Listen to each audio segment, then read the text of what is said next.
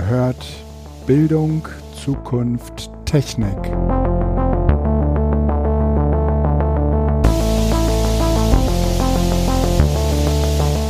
Hallihallo, Hallöchen, hier ist eine neue Episode und äh, wir sind äh, wieder zu zweit. Hi Felix.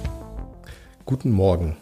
Weißt du eigentlich, dass äh, parallel zu dieser äh, Aufzeichnung die Republika läuft?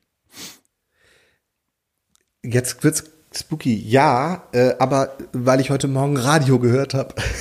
Verrückt. Das kam im Radio? Ja, ähm, das kam im Radio und zwar eben das zweite Mal digital. Aber es ist ja total schön für alle Menschen, die in Köln wohnen.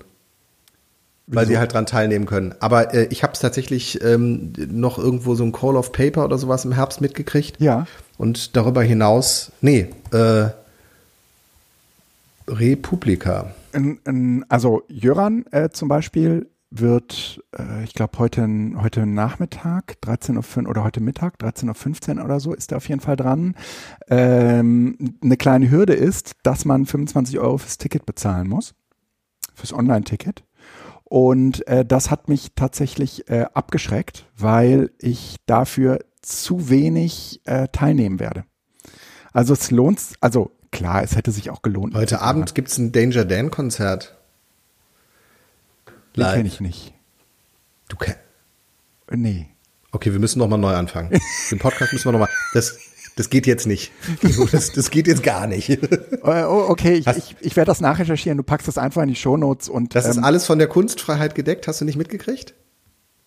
Nein? Okay, alles klar. Wir, ähm, ähm, ich rede nachher noch mal kurz mit dir und okay. äh, ja, aber äh, also es ist tatsächlich. Ähm, Vielleicht habe ich da gerade einen Server oder so aufgesetzt und habe das nicht mitbekommen.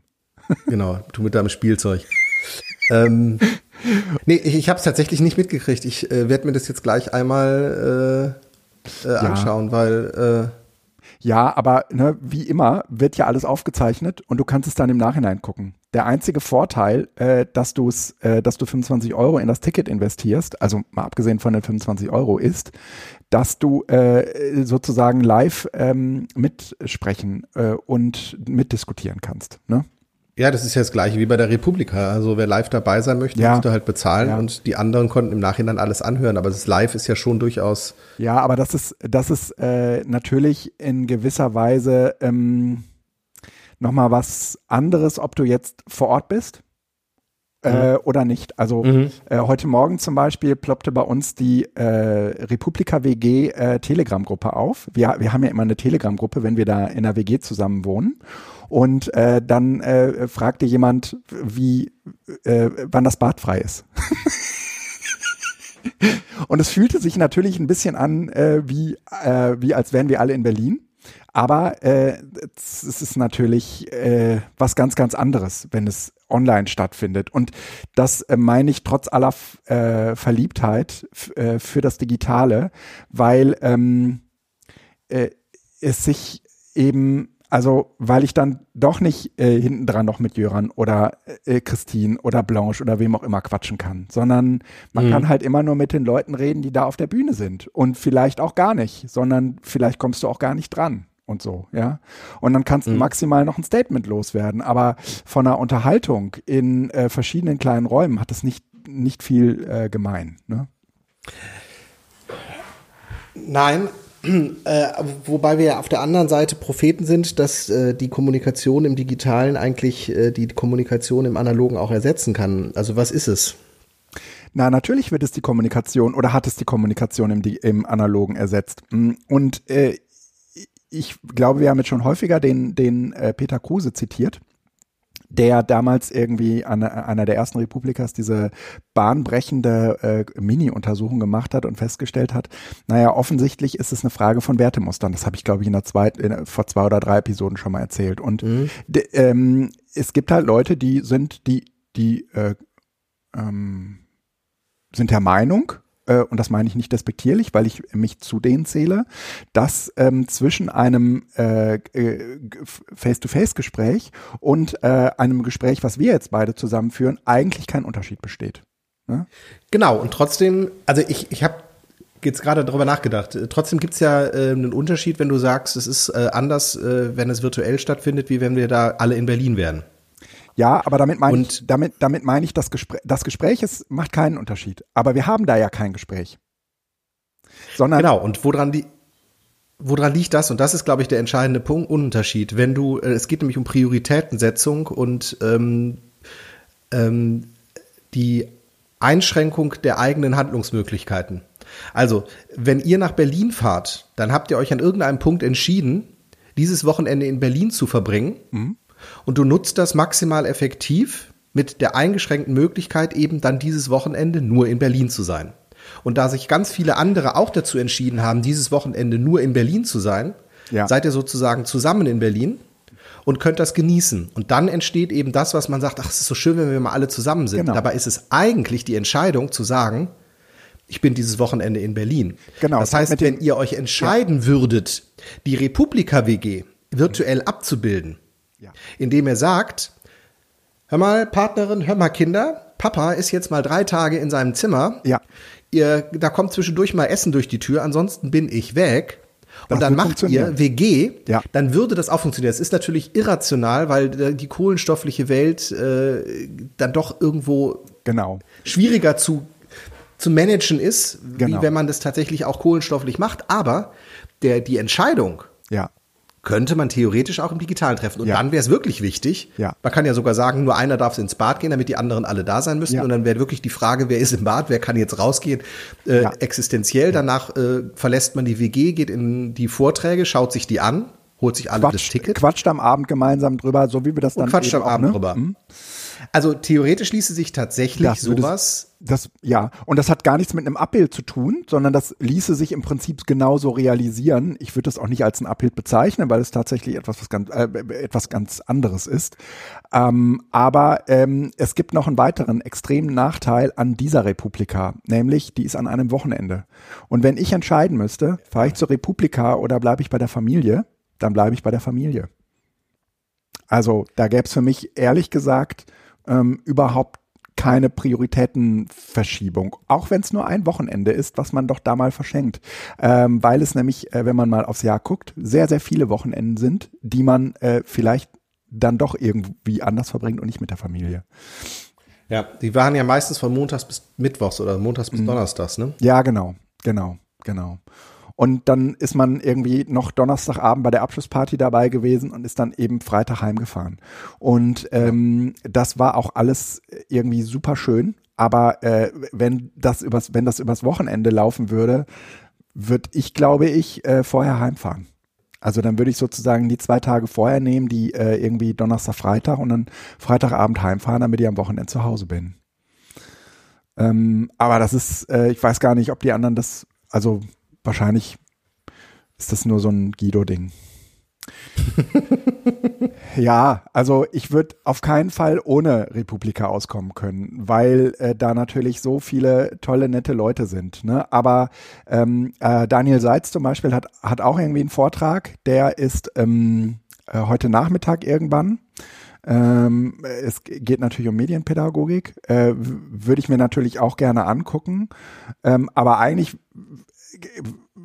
besuche ich den Vortrag nicht wegen den tollen Inhalten von Daniel, sondern um Daniel zu sehen.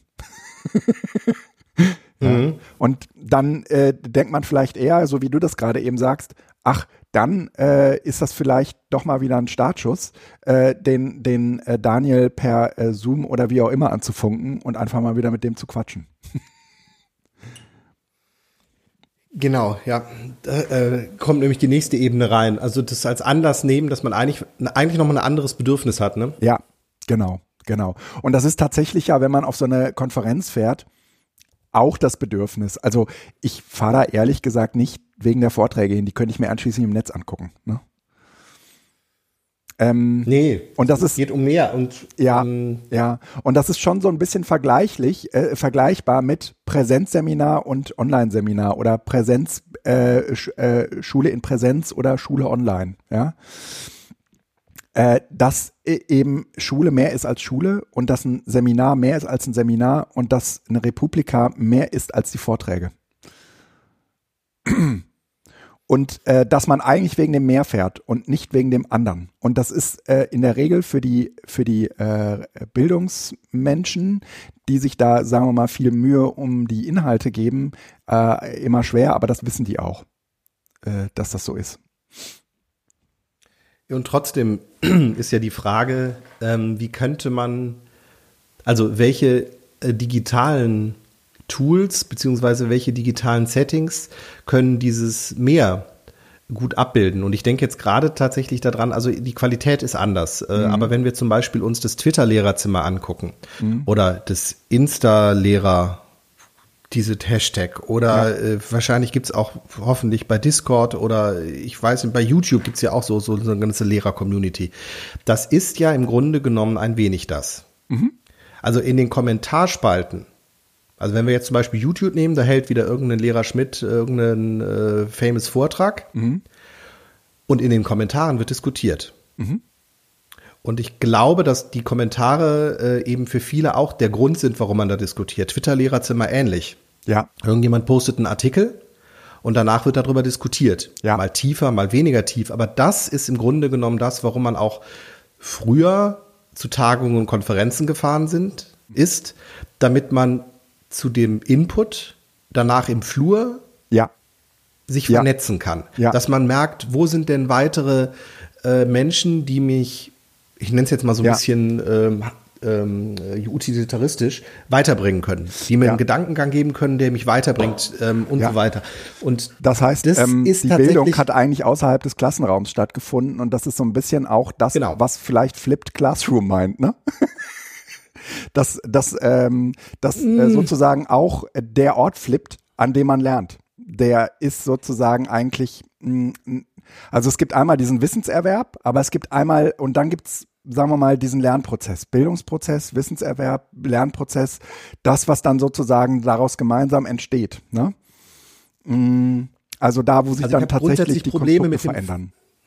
Flip Classroom, weil es halt für mich äh, in, in vielen Fällen diese, diese umgedrehte Hausaufgabe ist. Aber wenn es dazu führt, dass tatsächlich auch der informellere Austausch durch das Setting, was dann im Unterricht läuft, gegeben ist, dann äh, hat es das tatsächlich. Aber ich will es gar nicht jetzt auch schon äh, auf eine ähm, pädagogisch-didaktische Ebene reduzieren, sondern wirklich erstmal ähm, äh, auf der Bedürfnisebene das machen, weil es gibt tatsächlich Ja. das Bedürfnis nach Input, das ist der Vortrag. Und dann gibt es da den, das Bedürfnis nach Vernetzung. Und das ist das, was darüber hinaus stattfindet. Und das fehlt tatsächlich bei allen digitalen Veranstaltungen. Selbst wenn du danach sagst, wir machen so ein Get-Together, Ja, ja. dann hast du halt eine Zoom-Konferenz mit 200 oder 50 oder 15 Leuten. Aber das ist ja nicht das, was sich als Zweier-Dreier-Gespräch ergibt. Das stimmt wohl. Und wenn du das mit diesen Breakout-Räumen machst, so dass du sagst, ich, ich würfel jetzt mal oder sonst was, das ist ja auch nicht das Gleiche.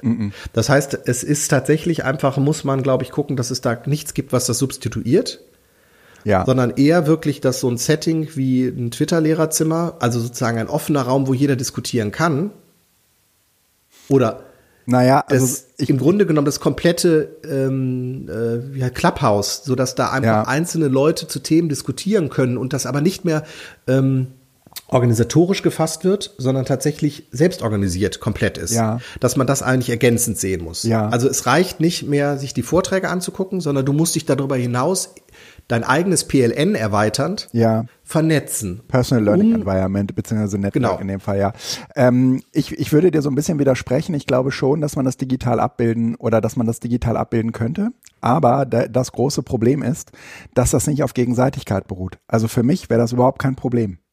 Ähm, mit dir zusammen äh, und äh, vielleicht noch äh, irgendwie äh, 13 anderen, ähm, denen ich unterstellen würde, dass sie äh, ganz gut auch äh, in dieser in dieser Welt äh, agieren könnten, würde das super funktionieren. Eine Grundvoraussetzung ist, dass man sich gut kennt. Dass man sich schon gut kennt. Ja, ja, was, okay. was, Mhm. was glaube ich, äh, schwer funktioniert, ist ähm, diese Funktion, die man häufig so in Seminarräumen findet, äh, oder äh, ja in Klassenräumen jetzt nicht, aber in Seminarräumen vor allen Dingen. Ähm, die Leute, die aufeinandertreffen, haben sich vorher in ihrem Leben noch nie gesehen. Und äh, die gehen am Ende dieser fünf Tage eigentlich auseinander und ähm, wünschen sich, sich gerne wiederzusehen. Das ist zumindest ganz häufig etwas, was in Seminaren ja am Ende äh, artikuliert wird. Und ähm, diesen Effekt, den kriegst du äh, online meiner Erfahrung nach nicht hin, dass, dass die sich gerne wiedersehen wollen würden.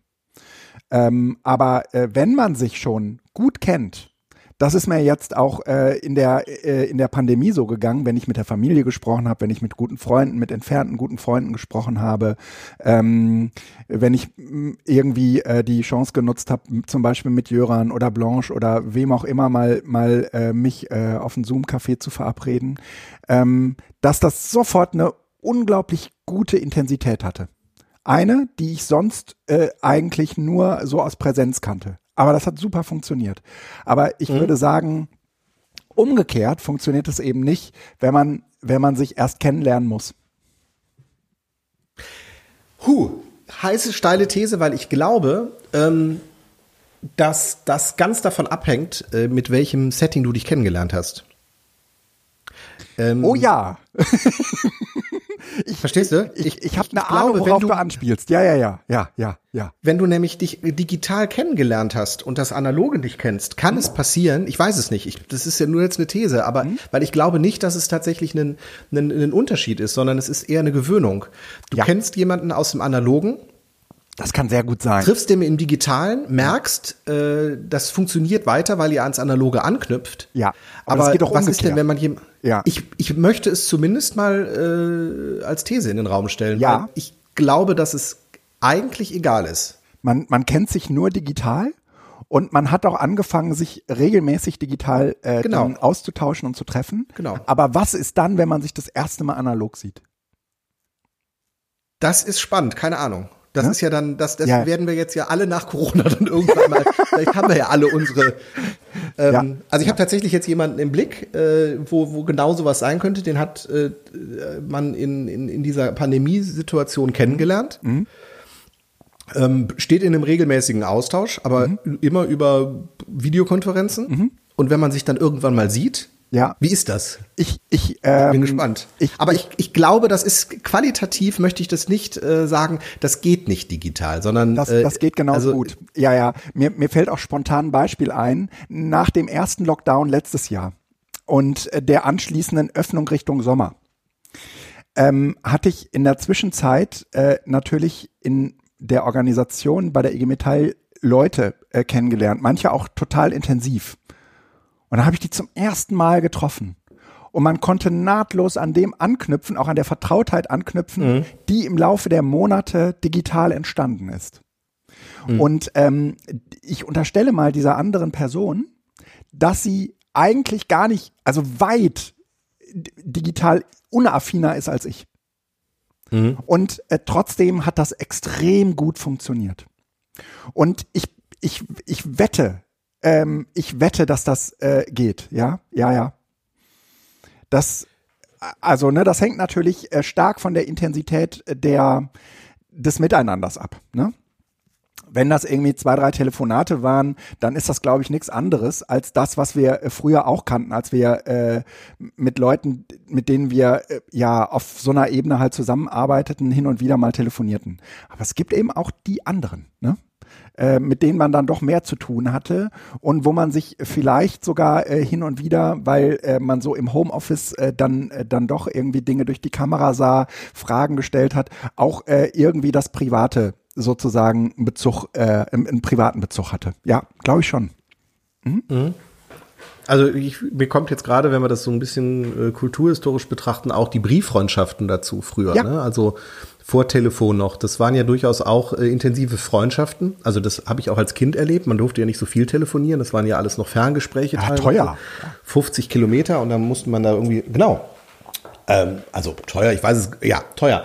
Und ähm, deshalb hat man viel Briefe geschrieben und mhm. wenn man sich dann gesehen hat, war das auch machbar. Also dieser Medienübergang, ähm, den haben, an den haben wir uns eigentlich gewöhnt. Ich glaube, wir sind mhm. gerade in die Falle getappt, mhm. dass äh, wir äh, das Analoge glorifizieren und das Digitale, ja, ja. obwohl wir es ja, eigentlich anders bezeichnen, oft dann doch skeptisch sehen. Und ich glaube, dass wir das einfach selbstkritisch mal kurz man, wieder man Seite das, legen müssen. Das ist egal. Genau. Man darf das halt überhaupt nicht verallgemeinern. Und äh, letztendlich glaube ich, dass das ganz häufig auch nicht funktioniert, aber es funktioniert ganz häufig auch analog nicht. Also äh, in Präsenz nicht. Da springt dann der Funke nicht über, ja.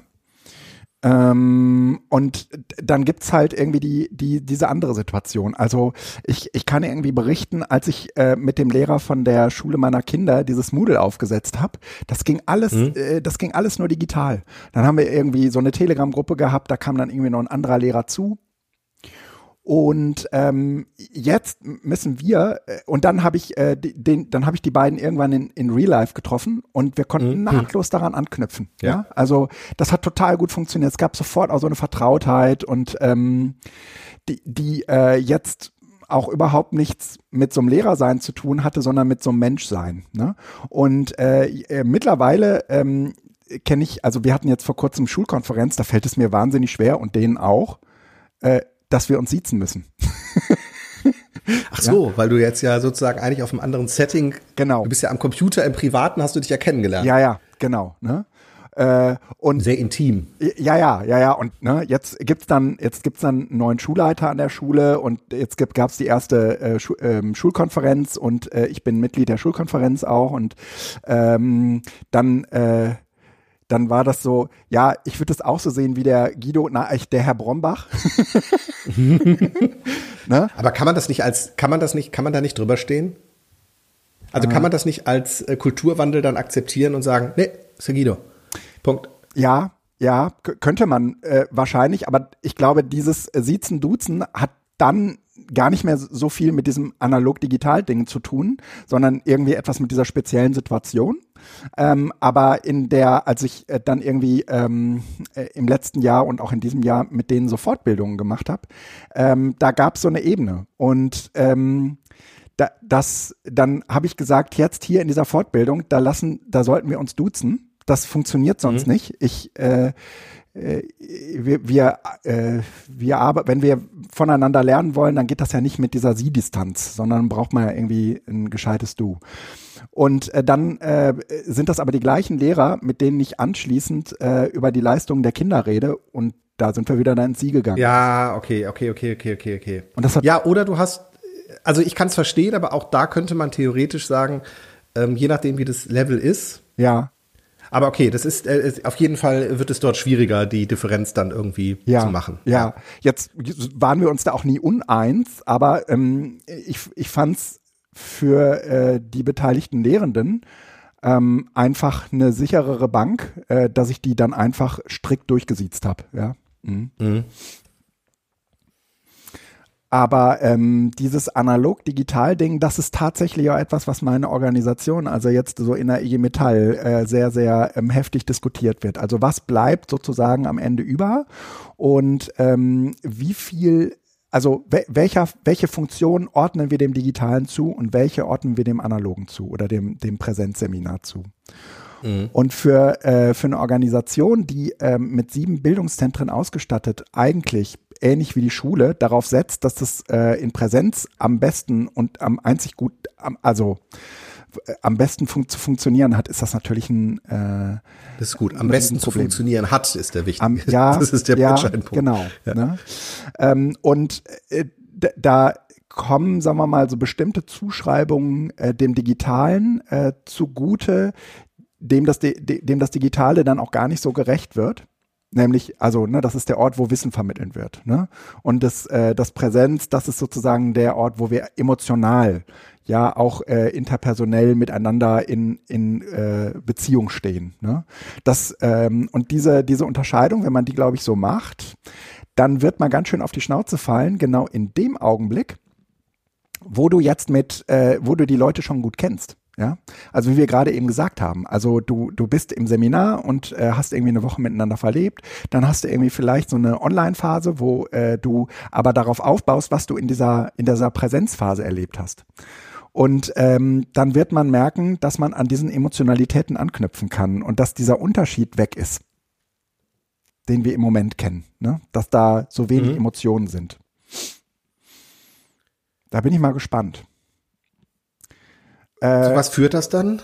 Äh, ich, ich glaube, dass, dass wir äh, im Moment eine Vorstellung davon haben, äh, welches Verhältnis Präsenz und, und äh, digital zueinander haben werden, aber dass wir anschließend in der konkreten Umsetzung feststellen, dass wir das neu justieren müssen. Kommt da nicht das tatsächlich auch in einer gewissen Weise wieder rein, was wir eben mit der Konferenz mal äh, rausgearbeitet haben, dass nämlich das ähm, analoge und digitale vom Lernprozess möglicherweise exakt das gleiche sind, also von ja. der Wissenspräsentation, aber das drumherum eine Rolle spielt. Und ähm, wenn das der Fall ist, liegt es ja eigentlich daran, dass das Digitale den Nachteil vor allen Dingen hat, dass die Teilnehmenden ähm, die Priorität durch den Ortswechsel nicht so stark ziehen, wie sie mhm. das äh, machen, wenn sie halt tatsächlich den Ort wechseln. Also wenn du halt zu Hause bist, sind die Ablenkungsmöglichkeiten und auch Verantwortung ja eine ganz andere, wie wenn du dich an einen Ort begibst. Ja. Das heißt, du bist eigentlich viel achtsamer und ähm, aufmerksamer und offener, mhm. wenn du dich an einen Ort begibst. Glaubst du? Das ginge aber auch digital, wenn du eine starke Struktur hast, beziehungsweise wenn die Teilnehmer sich eine starke Struktur geben. Das muss man ja nicht mal von außen kommen. Das heißt, dass man einfach sagt, ich, ich weiß, dass das eigentliche Problem ähm, die mangelnde das mangelnde Einlassen auf, auf ein Seminar ist und nicht äh, der Ort, wo ich das mache. Also das, das lässt sich, das ist, äh, lässt sich nicht mal eben so lösen. Deshalb glaube ich tatsächlich, dass das Präsenzlernen auch in dem Seminar bei euch ähm, einen extrem wichtigen Baustein sein wird. Also wahrscheinlich ja. in so einer Kombination auch. Also ja, dass, ja, dass es diese Präsenzblöcke gibt. Ja. Äh, wenn du eine, irgendwie so vielleicht auch eine aufbauende Fortbildung hast, du kannst so, so virtuelle Dinge dann sozusagen fortführen. Mhm aber eben mhm. immer zeitlich nur begrenzt und die müssen immer aufgefangen werden dann durch das Präsenz, nicht weil das Präsenz durch die kohlenstoffliche Welt per se besser ist, mhm.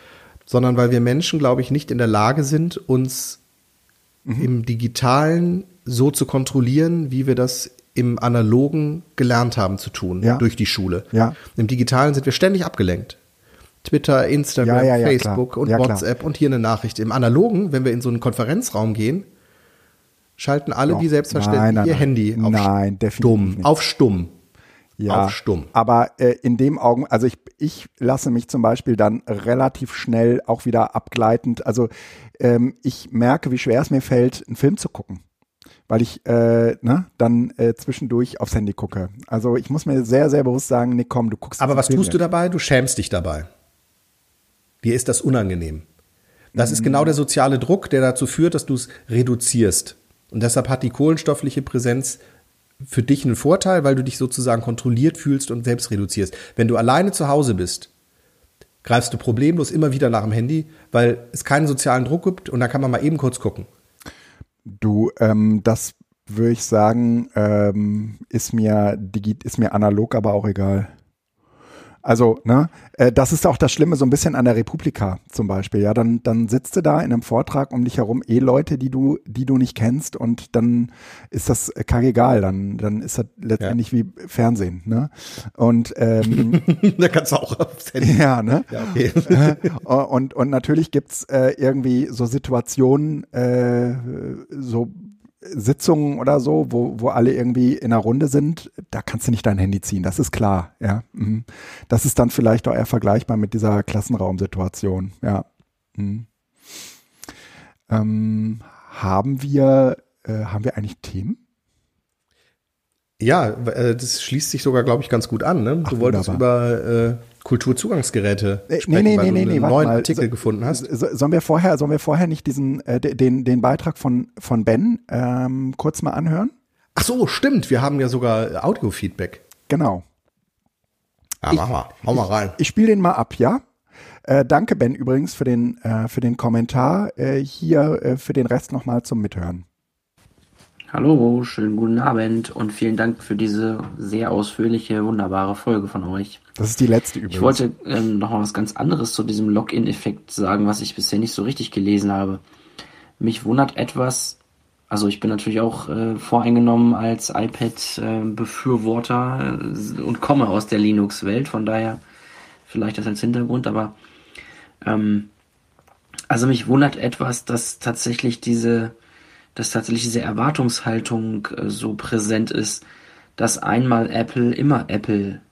Das kann ich mir gar nicht vorstellen. Also ich habe in den letzten fünf Jahren von Linux zu Android zu Apple gewechselt. Und ich bin relativ sicher, das da wird es auch so bleiben. Auch. Also diese Wechselei wird so bleiben. Ich kann mir auch gut vorstellen, dass man, natürlich hat man so eine Generation für vielleicht fünf Jahre oder sowas, wird das erstmal ganz viel iPads sein. Und ähm, die Surface sind ja schon stark am Nachziehen. Kann ja sein, dass es da demnächst dann einen Wechsel gibt, der sich so langsam durchsetzt. Ähm, also ich kann mir gut vorstellen, dass es gar nicht so ist, dass man so lange eingesperrt ist bei einem System. Und wenn es fünf Jahre sind, finde ich es gar nicht schlimm. Und dann kommt was Neues. Also das habe ich ein bisschen vermisst in der, in dem Artikel auch. Und ähm, ja, also das verharmlost natürlich diese ganze ähm, Situation, deswegen verstehe ich, dass da keiner so deutlich drüber redet.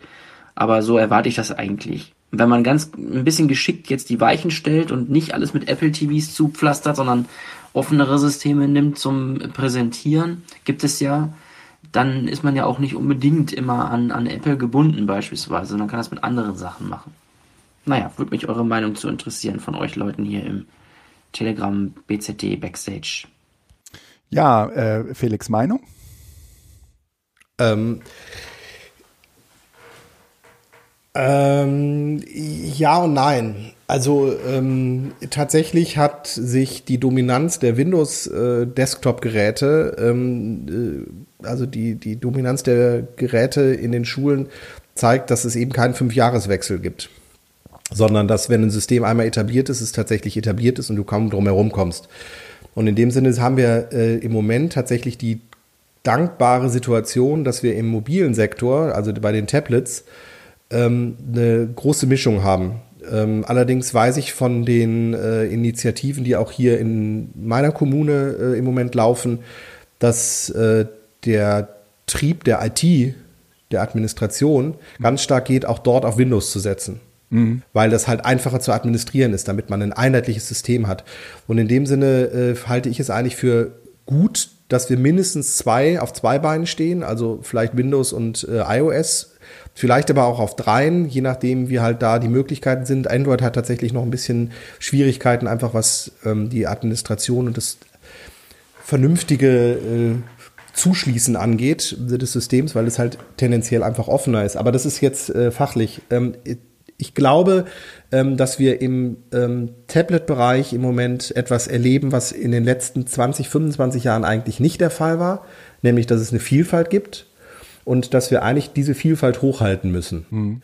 Weil ansonsten, ähm, wenn tatsächlich die Surfaces sich bahnbrechen, dann werden wir irgendwann wieder da auch eine Monokultur haben, weil es Kräfte gibt, die genau das wollen.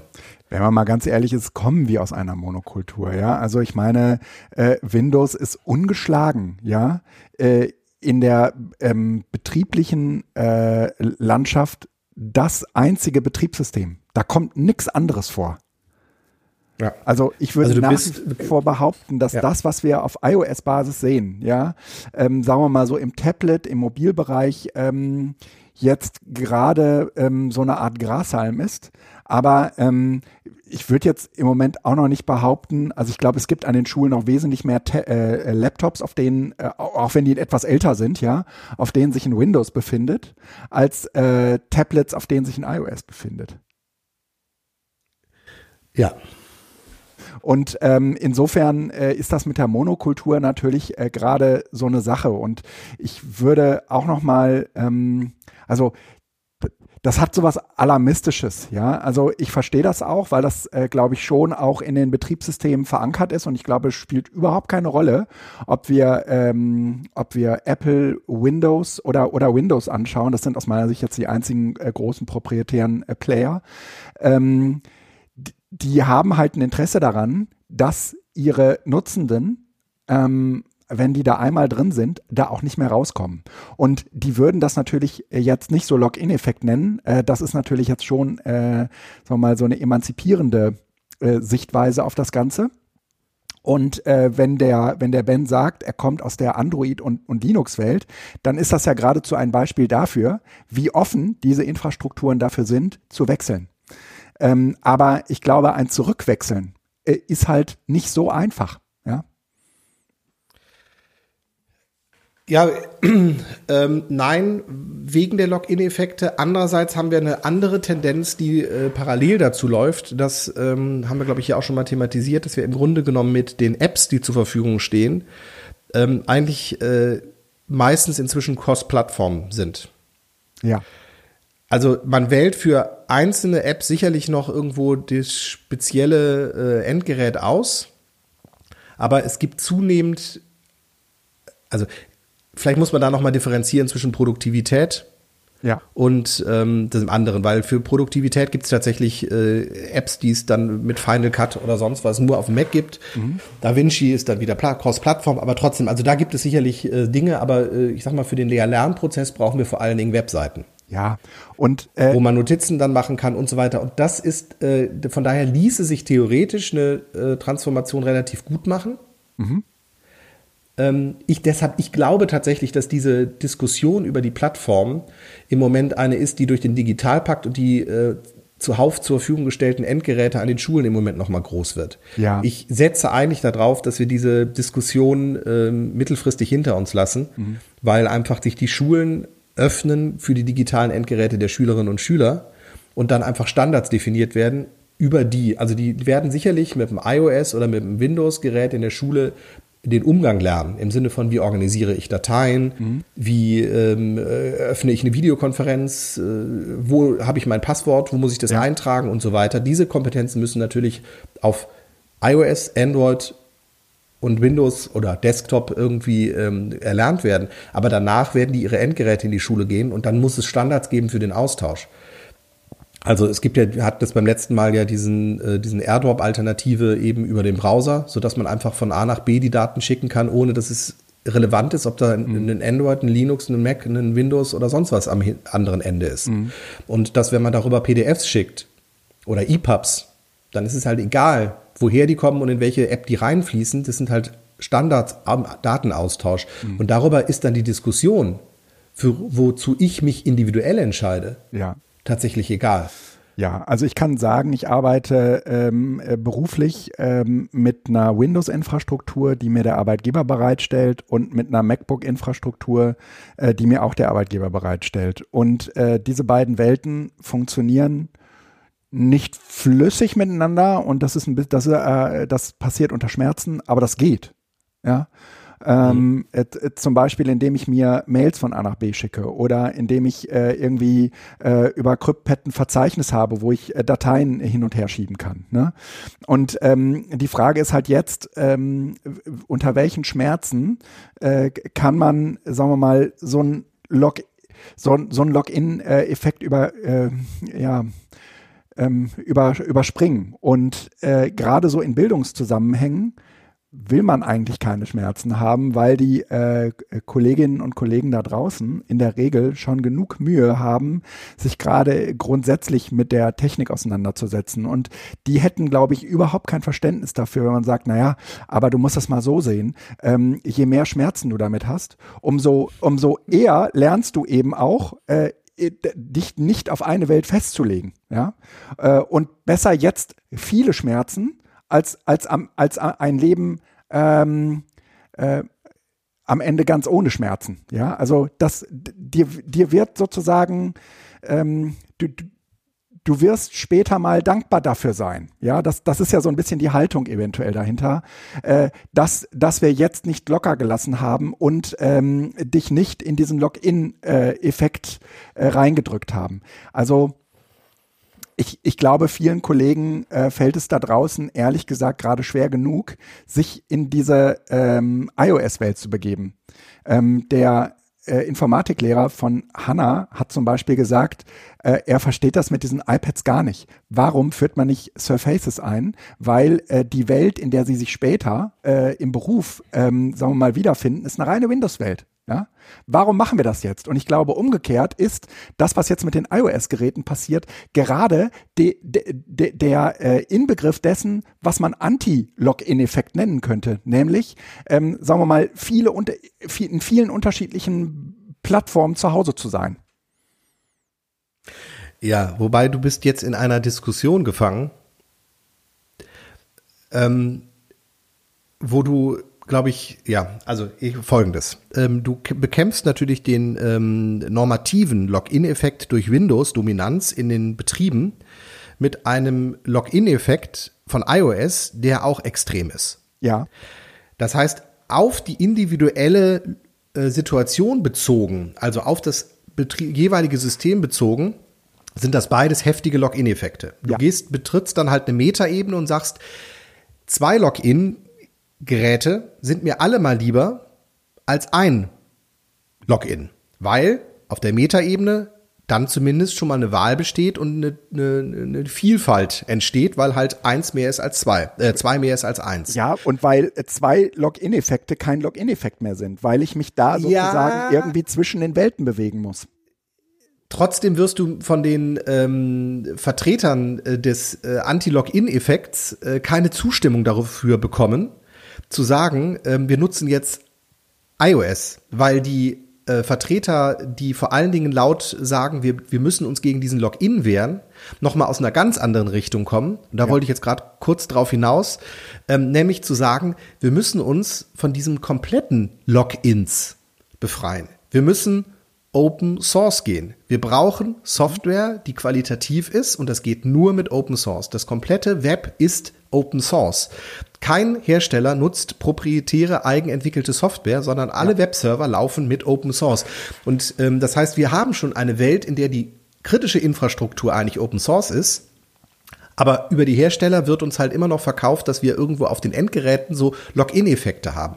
Und ich glaube, dass wir tatsächlich, also ich gebe dir vollkommen recht, ich bin Vertreter auch, also ich möchte keine Monokultur von iPads, also habe ich nichts gegen, aber ich würde mich auch dafür einsetzen, eben genau diese Sache zu öffnen, weil wann immer du dich, wenn es so wäre, wir haben ja keine Monokultur von iPads, deshalb ist diese Diskussion so ein bisschen ähm, theoretisch, aber ich würde mich immer für die Vielfalt einsetzen, also mindestens der zwei Systeme, mhm. auch um im Zweifel durch Konkurrenz oder durch Wechselmöglichkeiten sich nicht vollkommen abhängig zu machen von einer Unternehmensstrategie. Mhm. Aber langfristig ist es eigentlich wichtig, dass wir anfangen, wirklich steter Tropfen hüllt den Stein, hoffe ich zumindest, in eine, in eine Welt zu kommen, wo es zunehmend einfach unabhängig wird von diesen Vorgaben des Systems. Und ähm, mhm. dazu ganz schön, also äh, jetzt kommt schon ein kleiner Pick, äh, ähm, Logbuch Netzpolitik äh, Spezial gab es Anfang des Jahres ähm, mit ähm, einem Lehrer von der ESB, äh, nicht, nein, mit einem Schülervater der ESBZ, Evangelische Schule Berlin Zentrum. Mhm. Ist ja eine reformpädagogische Schule.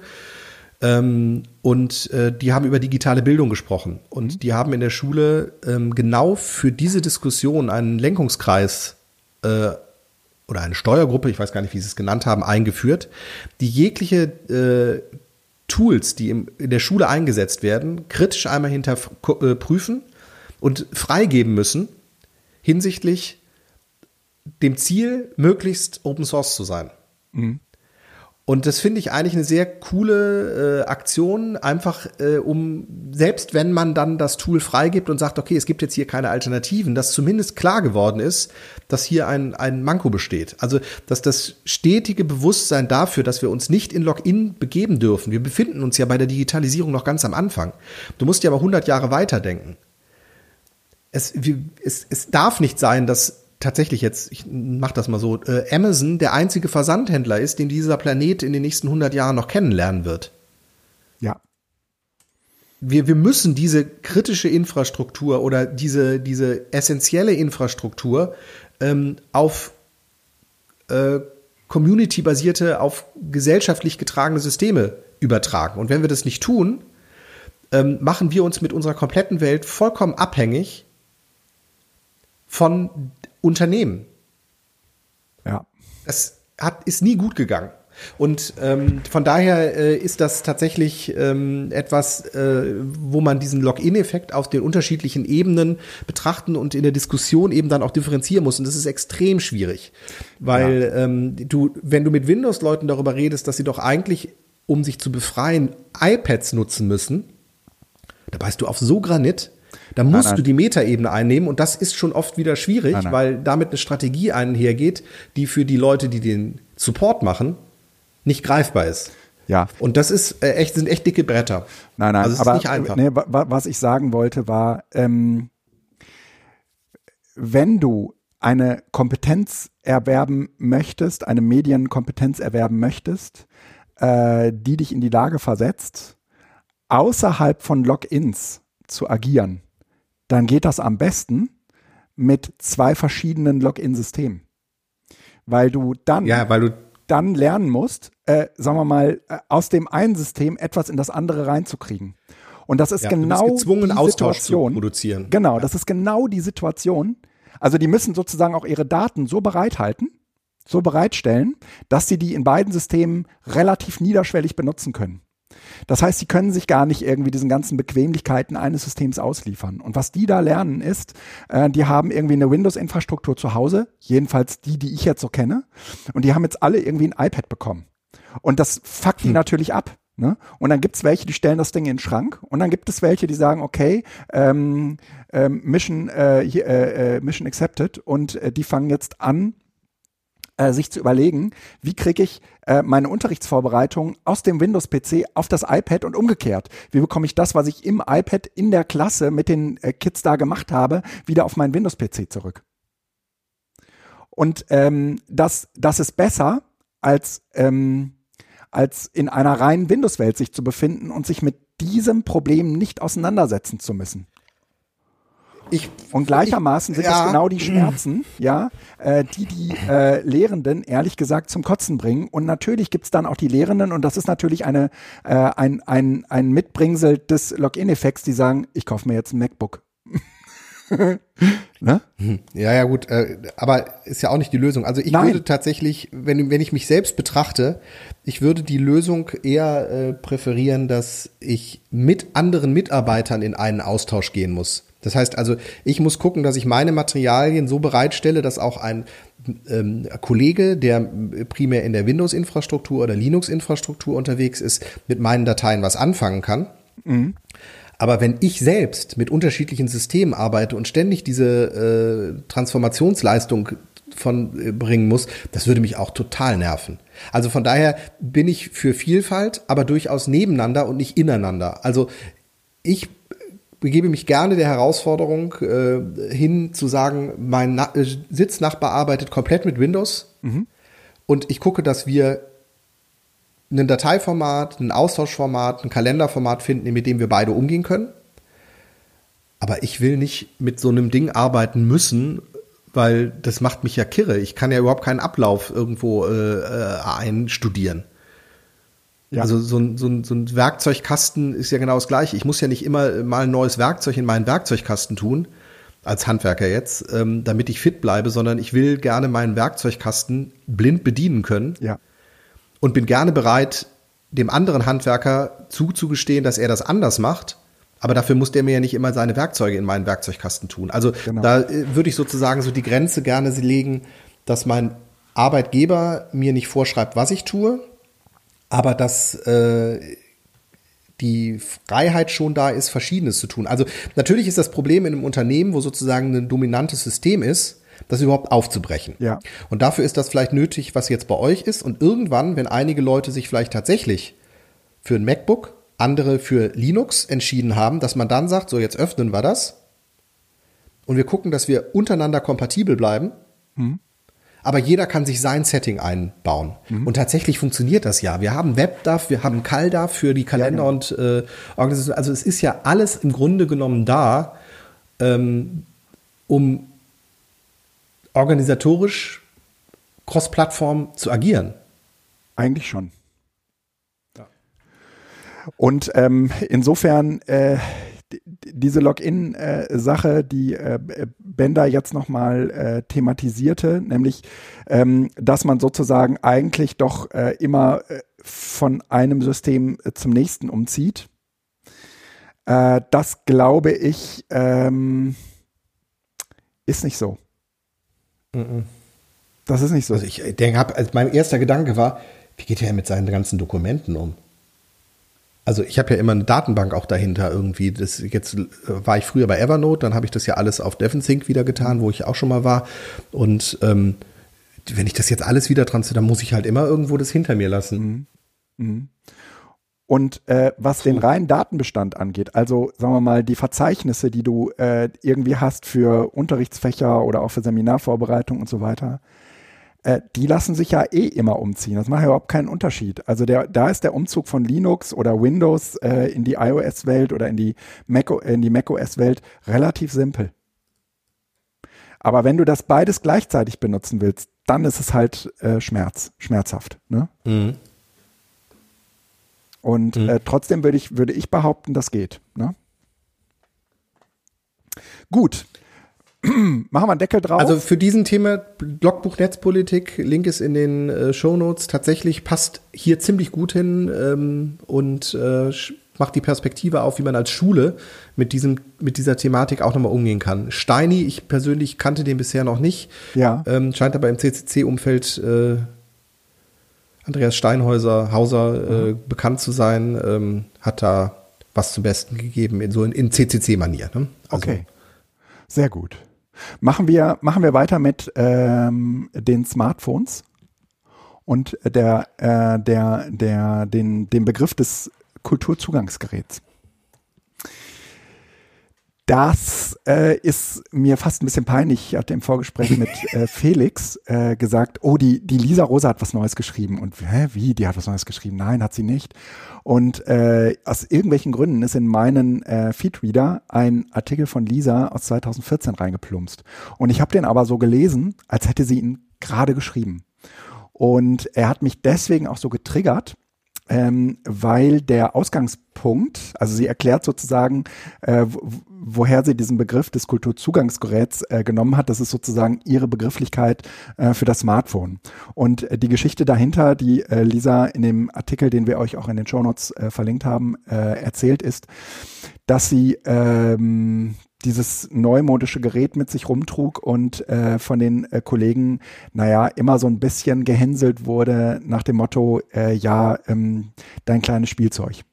Und ähm, dass sie das schon auch gestört hat ähm, weil man damit sozusagen immer in so eine bestimmte Ecke geschoben wurde. Und äh, dann hat sie äh, diesen Begriff, also hat sie sozusagen das, das Gerät äh, umdefiniert, äh, dass es eben kein Telefon mehr war, sondern ein sogenanntes Kulturzugangsgerät.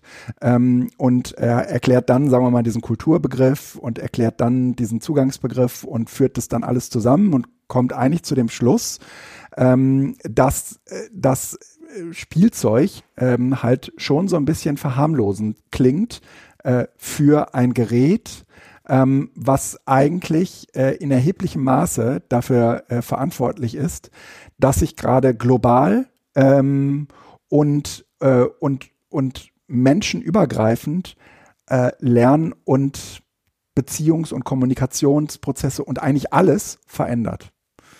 Und dass das ähm, und, und dieser, dieser Spielzeugbegriff, äh, der, äh, über den stolpere ich tatsächlich auch in der eigenen Organisation hin und wieder, äh, dass Leute das, was äh, ich da sozusagen auch beispielsweise jetzt an CryptPads und Moodles und was auch immer bereitstelle, ähm, so die Spielzeuge sind. Und ähm, ich glaube, dann äh, unterschätzt man so äh, ein bisschen immer den Blick, den die äh, Leute, die das benutzen und die das auch brauchen, darauf haben, weil äh, die würden das gar nicht als Spielzeug bezeichnen, genauso wenig wie sie äh, ihre ähm, ihr, ihr Word-Programm als Spielzeug bezeichnen würden, äh, sondern das ist halt eine Art Arbeitsgerät oder würde ich sagen Kulturzugangsgerät. Ja, also das äh, trifft dort, glaube ich, auf ähnlichen Ebenen wieder zu.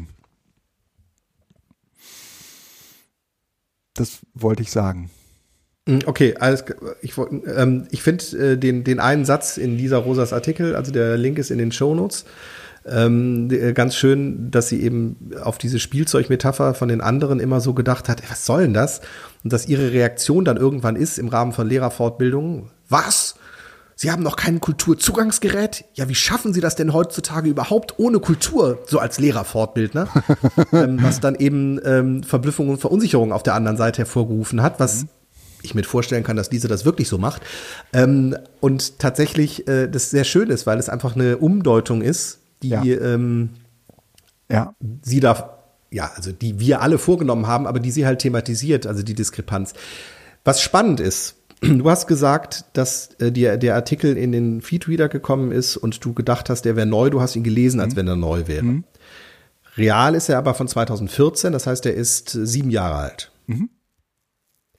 Das Interessante ist, also einerseits erleben wir das immer noch in der täglichen Auseinandersetzung, ja, irgendwie das Handy. Ich glaube, es ist anders geworden. Ich glaube auch tatsächlich, dass wir tatsächlich durch die ähm, Corona-Geschichte die Bedeutung dieser mobilen Endgeräte noch mal ganz anders sehen als vor noch vor ein anderthalb Jahren. Aber und das ist jetzt eigentlich das Spannende. Es gab nämlich und das hat der Rolf Kröger im äh, Telegram-Channel äh, verlinkt den Artikel bei Heise. Ähm, anthropologische Studie: Smartphones sind längst Ort, in dem wir leben. Also eine aktuelle, um, äh, eine aktuelle Erhebung ähm, darüber, die, die versucht, die Bedeutung ähm, der Kulturzugangsgeräte, in dem Fall jetzt tatsächlich konkret Smartphones, zu beleuchten.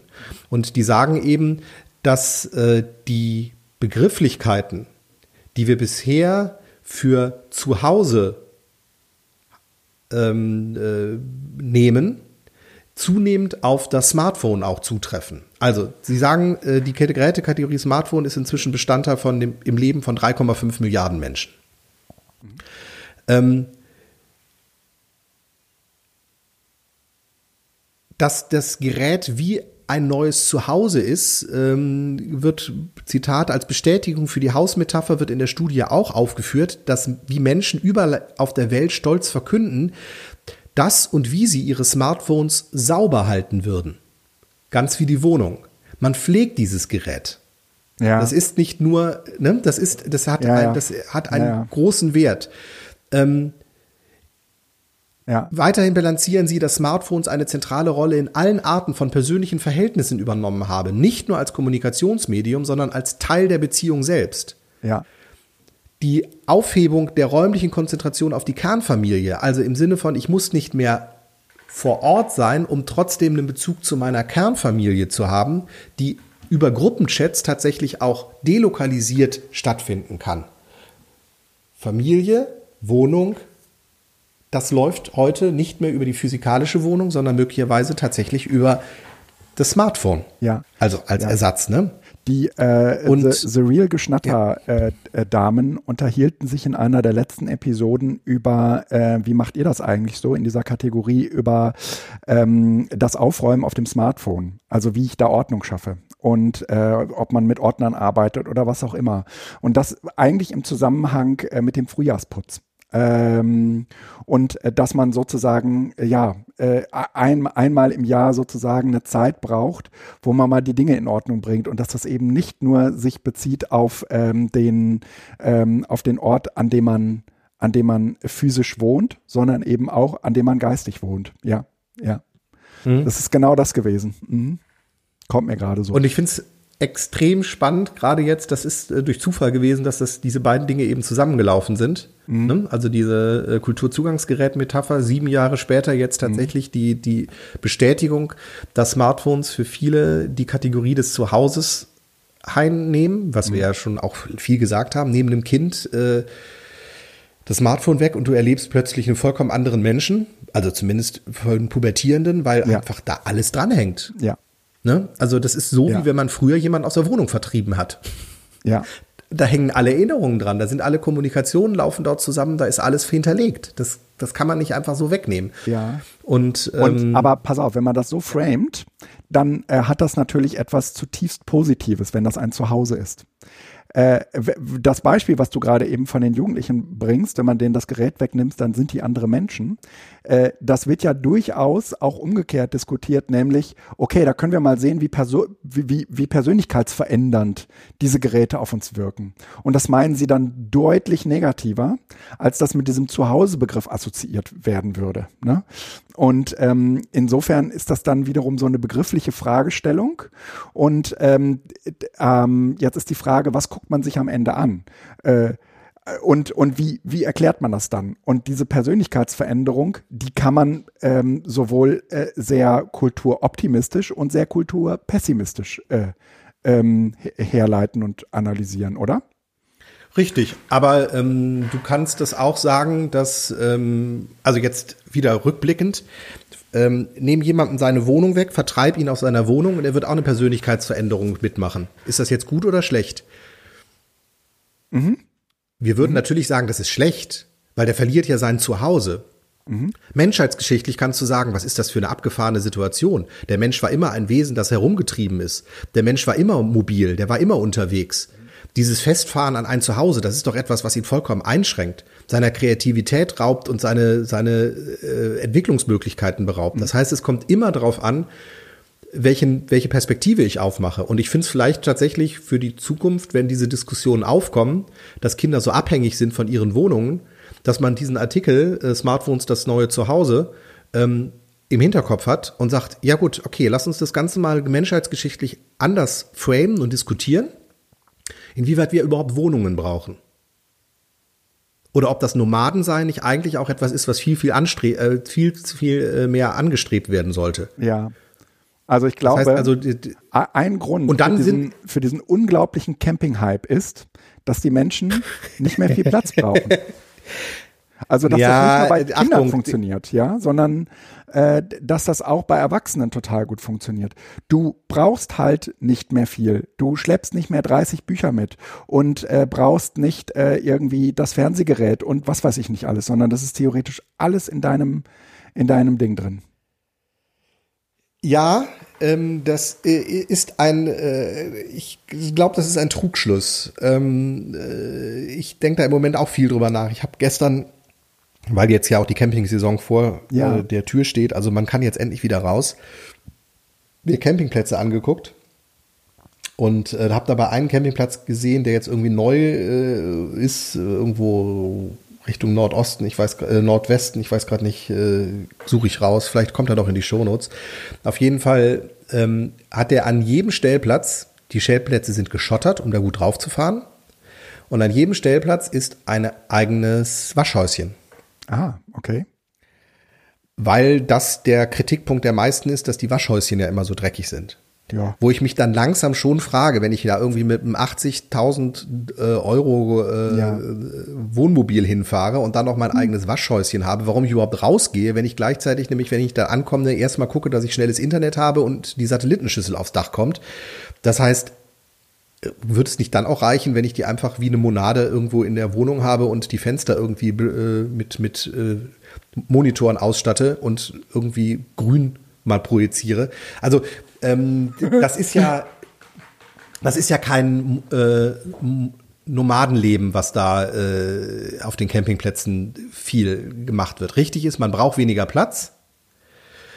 Ähm, in der Regel ist Camping aber trotzdem im Moment noch immer ein Luxusgut. Aber ist ein anderes Thema. Trotzdem, auch das ist spannend, sicherlich, äh, nämlich die ganze Frage des Kulturzugangsgerätes und das Smartphone als neues Zuhause schafft natürlich auch eine ganz neue Zuhause-Metapher, ja. wo man nämlich sagen kann, es ist tatsächlich egal, wo ich bin. Ja, weil Hauptsache ich, das, das, was für mich wichtig mhm. ist, genau. Und ähm, diese Möglichkeit wird sicherlich uns in Zukunft ergeben, sodass auch die Frage, also wir haben das ja in den Städten schon, ähm, der Miete nochmal neue Bedeutung hat. Im Moment leben ja. wir einen totalen Hype auf Eigentum. Aber die Frage ist, ist das überhaupt äh, ja. langfristig zukunftsfähig oder werden wir nicht einfach viel mehr in solchen spontan äh, Kurzmietverhältnissen vielleicht sogar äh, ja. äh, langfristig. Also die, die, die, diese Sache mit diesem Zuhause, das Smartphone äh, ist sozusagen dein geistiges Zuhause, ja.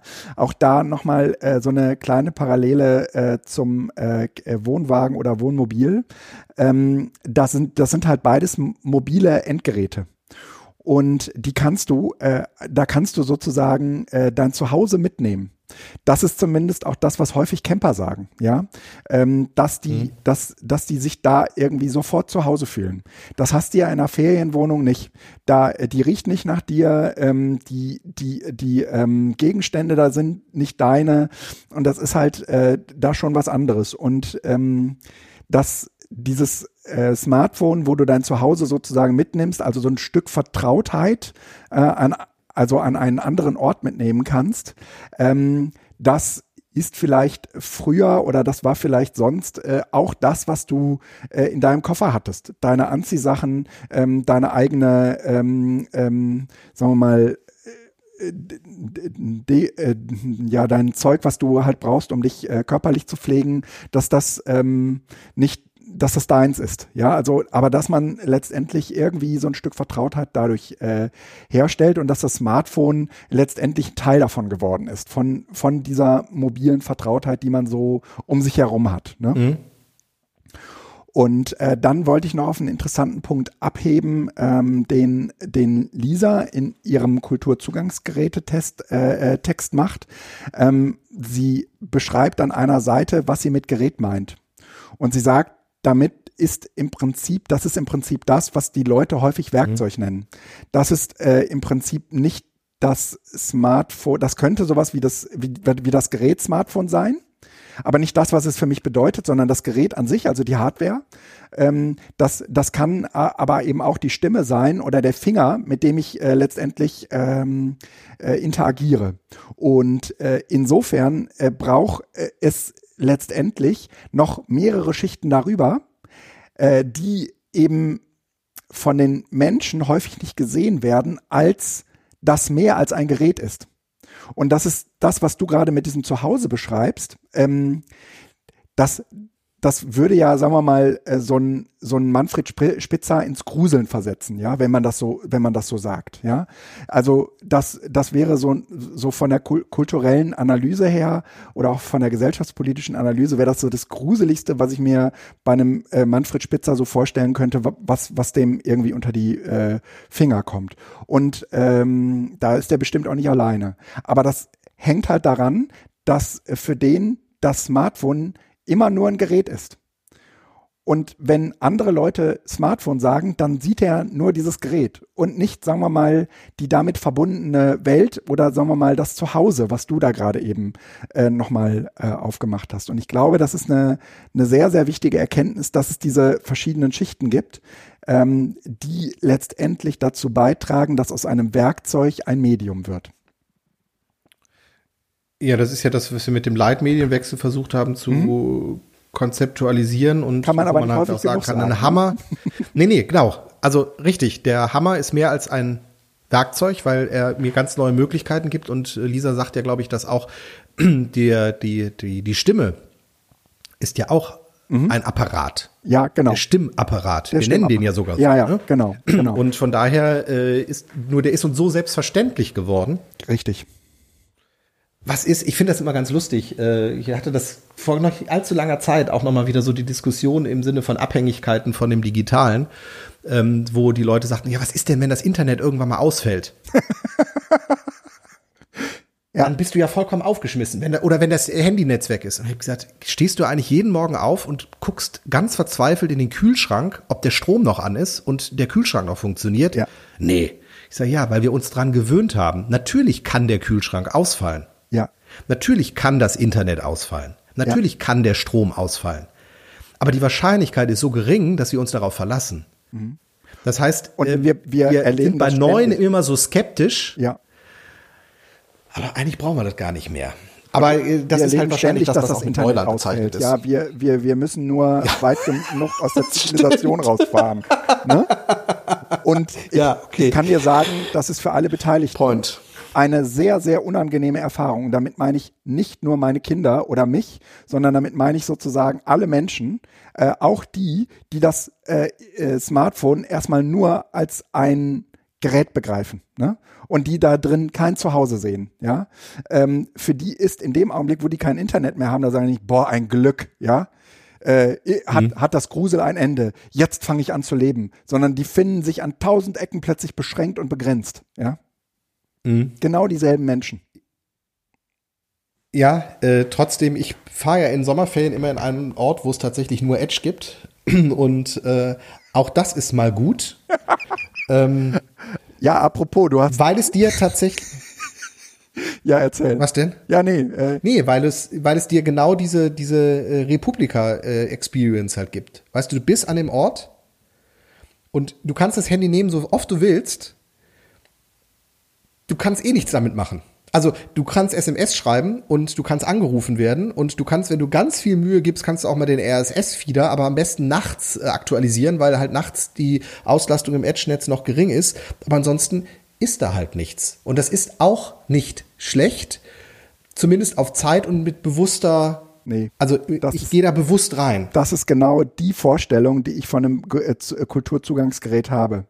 Wenn ich keinen Zugriff auf Kultur habe, dann fehlt sozusagen ein so bedeutender Anteil in meiner weltlichen Wahrnehmung, dass ich in diesen Zustand relativ selten möchte. Also jedenfalls definitiv nicht freiwillig. Nein, ähm, das ist bei mir der Fall. Also erstens habe ich Bücher dabei. Ich fange da an, viel, viel massiver zu lesen. Also digitale Bücher, ne? Ich lese ja auch dann digital. Ähm, und wenn ich unterwegs bin, lade ich Podcasts runter. Das heißt, ich bin ja an dem Platz nur so. Sobald man Ausflüge macht, ist man im, im größeren, äh, schnelleren Internet wieder ja. da. Es ist also sozusagen eine äh, Limitierung des Ortes. Ich kann es aber verstehen. Ähm, ich sehe es sportlich. Okay, weil, weil dir offensichtlich dieser Ort dann halt wichtiger ist, ja. Ähm, genau, genau. also, und weil ja. es halt äh, äh, Möglichkeiten ergibt, äh, drei, vier Tage Regen und möglicherweise mal einen Film gucken und die Kinder müssen abgelenkt werden, dann wird es echt schwierig. Ja, mhm. das stimmt. Mhm. Äh, aber Wo, wo wir gerade beim Thema sind, du hast Twitter abgeschaltet? Also nicht das ganze Twitter, aber dein Twitter? Ach so, ja, das schieben wir mal vor. Ja, habe ich. Ähm, ich war, ey, also ich habe da ja immer mal drüber wieder nachgedacht. Ähm, äh, weil, also Twitter und Instagram, äh, da habe ich die, bei beiden jetzt mal den Account deaktiviert. Ich muss den jetzt, glaube ich, irgendwie so alle drei, vier Wochen ähm, mal mich einloggen und wieder deaktivieren, damit er nicht ganz weg ist. Aber ähm, ich habe im Moment das Gefühl, dass dort ähm, keinerlei sachliche Information mehr ist. Ähm, ich glaube, ähm, Kreidefressen, der hat ja auch vor einiger Zeit Kreidefressen oder Hockey. Hm? Nee. Ja. Ähm, ist egal. Auf jeden Fall jemand aus äh, auch nochmal nee, eben jemand, der auch da rausgegangen ist, der zwischendurch dann nochmal reinguckt und sowas, äh, sagte eben, dass diese ganze Social Media Geschichte ähm, im Moment nicht hilft, sondern das alles nur noch schlimmer macht. Und äh, der Grund war irgendwo diese ganze Diskussion rund um äh, Israel-Palästina, wo jetzt wieder sich alle empören und sonst was. Und ich hatte einfach, also es gibt im Moment kaum eine Diskussion auf Twitter, wo ja. was Positives bei rauskommt. Das war, ist zumindest in meiner Blase so. Es wird halt überall, es ist sozusagen eine Aufmerksamkeitsökonomie. Keiner bleibt auch mal dabei. Man retweetet Artikel und sonst was. Und ich habe halt gemerkt, zum Lesen, also mein, mein Instapaper ja. füllte sich immer mehr, meine Bücherliste wird immer größer und es kommen immer neue Themen rein. Und ich habe mir gesagt, jetzt mache ich das erstmal weg. Es, die Welt dreht sich auch ohne mich weiter.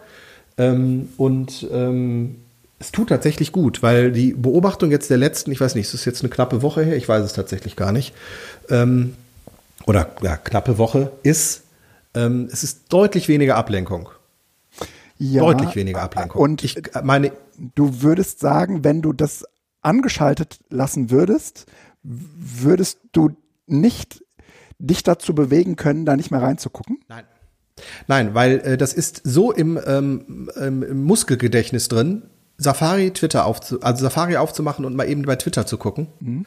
Oder auf dem äh, Handy mal eben kurz bei Twitter zu gucken, was es gibt, was die Trends sind oder sonst was. Das ist so eingefahren. Ähm, also bei mir. Das ginge, ja. aber ist äh, wahnsinnig anstrengend. Deshalb habe ich es einfach deaktiviert und jetzt ist es sozusagen weg. Das heißt, ich habe eine doppelte Hürde und äh, die hilft mir. Also ich würde sagen, ähm, ich hat, ich habe, ich kenne diese Ermüdungseffekte, ähm, aber ich müsste das dafür nicht abschalten, weil ich benutze es halt einfach nicht mehr. Also äh, Facebook habe ich auch nie abgeschaltet, aber ich würde sagen, seit bestimmt fünf oder sechs Jahren gucke ich da fast nie rein. Also das. Ja, da bin ich dann aber auch zu, ich will, ich will sowas dann so ein bisschen aufräumen. Also weißt du, ich will Ach da nicht so. so eine, sowas liegen haben. Also das ist dann schon so, nee, jetzt ist es weg. Also sprecht mich da auch gar nicht an. Du hast mir beigebracht, meine Mails zu archivieren. Jetzt sagst du mir genau. äh, was von, äh, ich habe das gerne aufgeräumt. Also, ja, klar. wenn es etwas unaufgeräumteres gibt äh, im Mailverzeichnis, ähm, als dein, ähm, äh, als dein Archiv, dann sag mir bitte Bescheid. Also da läuft ja alles rein. Nein, ist ja aufgeräumt ist die Inbox. Genau. Nee, ähm, aber das ist ja genau der Sinn. Also im Sinne von, äh, ich kann, ich, ja, aber dann kennst du doch die Inbox Effekt ist aufgeräumt. Es ist, ist etwas weg, ja. Und ähm, tatsächlich ist das bei äh, Facebook. Hast du die Facebook-App auf deinem Handy? Die habe ich auf meinem Handy. Und äh, da staunen sich auch, da staunen sich auch irgendwie Meldungen auf. Und das Einzige, was ich ja, mache, gut, da bist du eh, da, das kannst du ja. Das. Ich, ich gehe da zwischendurch rein und mache diese, mach diese roten Meldungen weg, ohne irgendwas zu lesen und gehe da wieder raus. Okay, die könntest du ja sogar theoretisch deaktivieren die oder könnte ich selbst löschen deaktivieren, aber ja. Aber ich will mich zwingen, da zwischendurch reinzugucken, äh, äh, in der Hoffnung, dass es mich interessiert. Aber es interessiert mich null. Es ist, okay. Ähm, und das ist bei, das ist bei ähm, Twitter witzigerweise äh, genauso. Das Einzige, was ich nie abgestellt habe, was ich immer schön pflege und aufräume, ist mein RSS-Reader. Ja, genau. Den habe ich nämlich tatsächlich jetzt auch nochmal wieder kultiviert und hervorgeholt, weil das ist tatsächlich das, Darauf würde ich niemals verzichten. Der ist immer total wichtig. Also mir wird es ja. überhaupt nicht in den Sinn kommen, weil der ist für mich keine Ablenkung. Ja. Sondern da gucke ich tatsächlich drei, viermal am Tag rein, weil das ist auch mein Nachrichtenkanal. Ähm, und ähm, Spiegel, Tagesschau oder sonst was surfe ich kaum an, mhm. weil das läuft halt auch da rein und das heißt, da kann ich dann tagsüber gucken. Ähm, nee, äh, RSS ist, äh, weil es halt auch nicht intelligent ist, weißt du, da ist keine KI hinter, sondern es ist einfach ja, RSS ja, halt. Ja, ja, ja. Ähm, bei, der Gelegenheit, äh, du hast sicherlich mitbekommen, dass äh, Michi Seemann äh, ja? sein neues Buch über die Plattform. Ja, mhm. über genau. Ähm, ich würde da gerne mal äh, tiefer reinlesen und ähm, äh, mal gucken. Also das ist tatsächlich auch ein Thema, was mich gerade äh, an unterschiedlichen Stellen irgendwie juckt. Und ähm, das guckt ist auch man, so eine Login-Geschichte, ne? Genau, ja. das, das guckt man sich irgendwie von verschiedenen Seiten an. Aber ich erhoffe mir natürlich irgendwie von einem äh, Buch von Michael Seemann auch nochmal eine andere Perspektive. Das äh, wird sich aber zeigen. Ähm, ich habe im Moment ein bisschen Berichterstattung äh, gelesen, die er über seinen Blog nochmal vervielfältigt hat. Er hat heu heute äh, auch oder morgen äh, auf der Republikan Talk. Ähm, den gucke ich mir wahrscheinlich im Nachgang nochmal an. Und ähm, ich werde auf jeden Fall in das Buch reinlesen. Die, mhm. die ersten Seiten wurden, äh, hat er ja bei sich im äh, Blog veröffentlicht. Hm, mal gucken, ähm, ich habe mir das auf jeden Fall schon in meinen Digo äh, weggespeichert. Äh, da würde ich, äh, glaube ich, gerne mal gucken, ob ich da Feuer fange das, weil das eigentlich jemand ist, äh, dem ich immer unterstelle, dass der ähm, so wahnsinnig aufgeräumt und ein ganz schlauer Analytiker der digitalen Welt ist.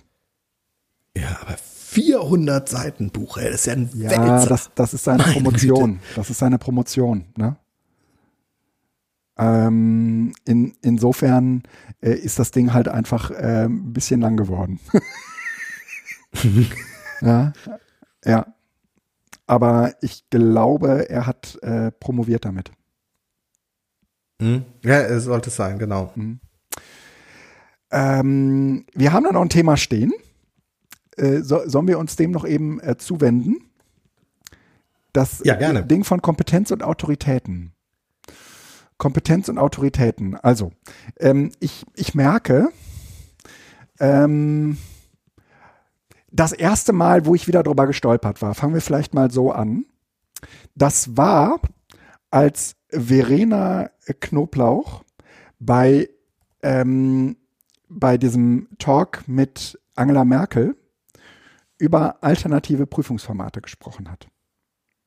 Und in diesem Zusammenhang. Guck mal, zum Beispiel habe nichts mitgekriegt. Okay. Hm. Und in, in diesem Zusammenhang sagte Merkel anschließend zu Verena, ähm, naja, also äh, das mit den Prüfungen, das sollten wir dann am Ende aber den Profis überlassen.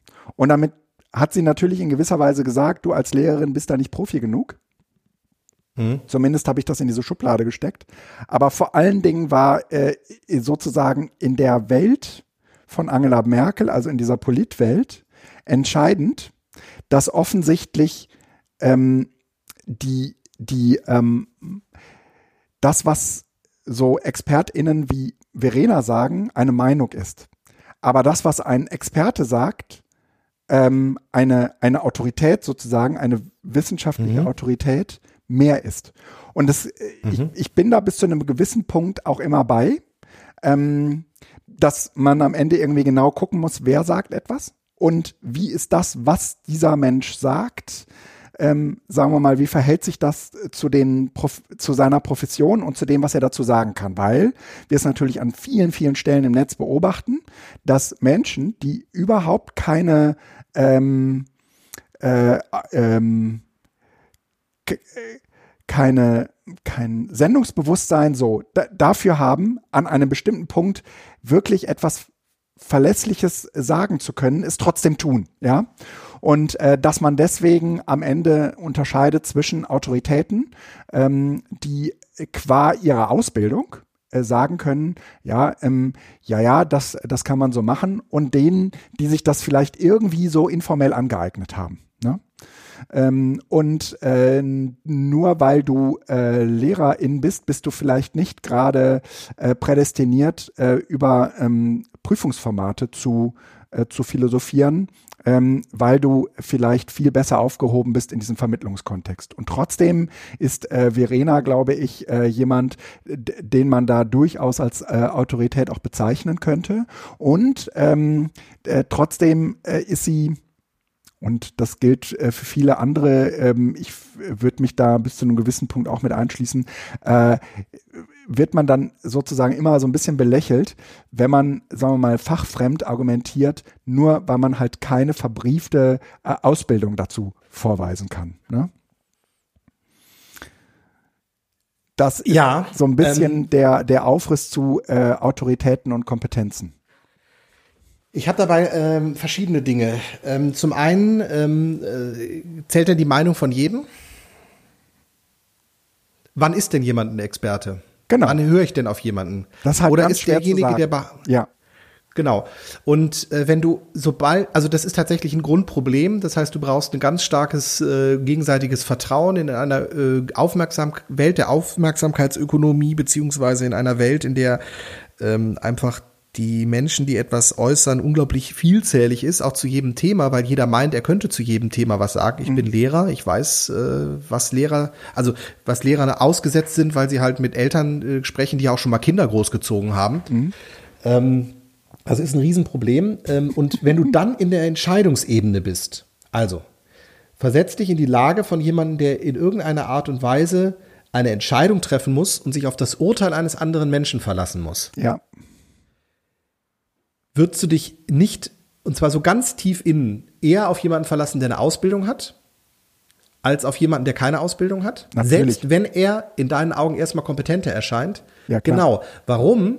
Weil derjenige, der, und sei es nur in irgendeiner Art und Weise ein attestiertes, sagen wir mal, IT-Studium hat oder sowas, ja, ne, einfach jetzt nur mal willkürlich was, gegenüber demjenigen, der zwar virtuos mit dem, mit dem Terminal umgeht, aber eine größere Legitimation hat, die eben über das Handeln hinausgeht. Wenn also eine Fehlentscheidung auf Basis einer Empfehlung getroffen worden ist, bist du, wenn, du, wenn ich diese Empfehlung von dir, der keine IT-Ausbildung jetzt hätte, getroffen habe, wenn ich also die, auf dich gehört habe und die Entscheidung war falsch, bist du persönlich dafür verantwortlich und ich auch, weil ich mich auf dich verlassen habe, nur auf Basis meiner Einschätzung, dass du ja Kompetenz hast. ja, genau.